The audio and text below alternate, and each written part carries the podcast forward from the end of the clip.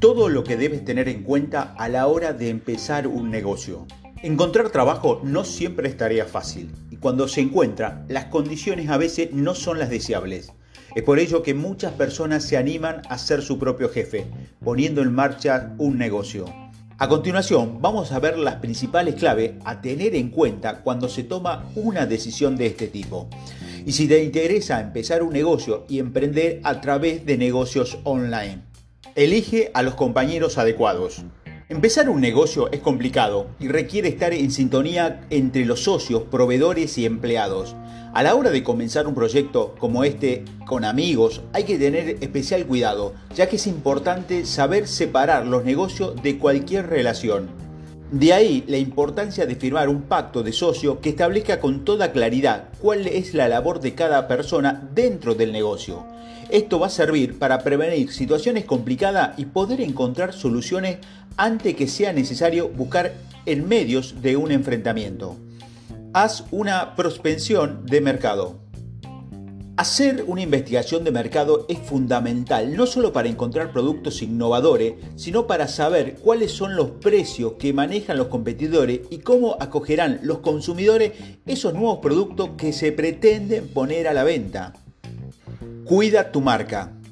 La marca es uno de los principales valores del negocio, razón por la cual es fundamental cuidarla en todos los aspectos, registrarla conforme a la ley, comprar los dominios asociados a ella, prestar atención a los perfiles en redes sociales, entre otros.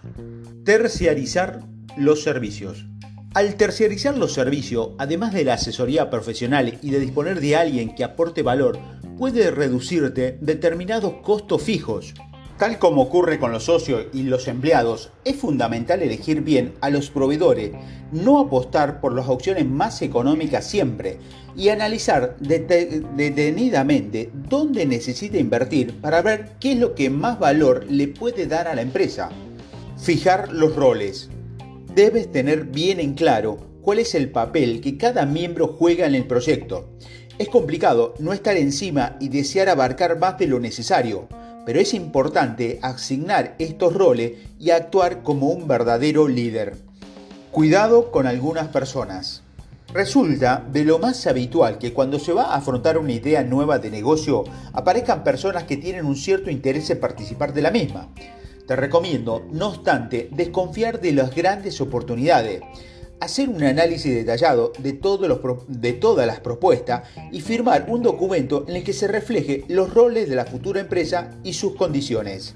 Escoger la forma jurídica más apropiada.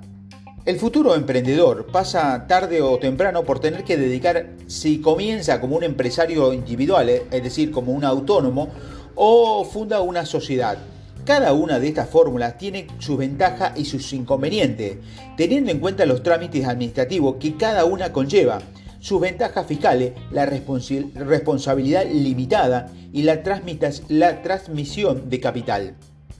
Es por ello que no se puede decir en líneas generales cuál es la mejor opción, va a depender del tipo de negocio que uno cree.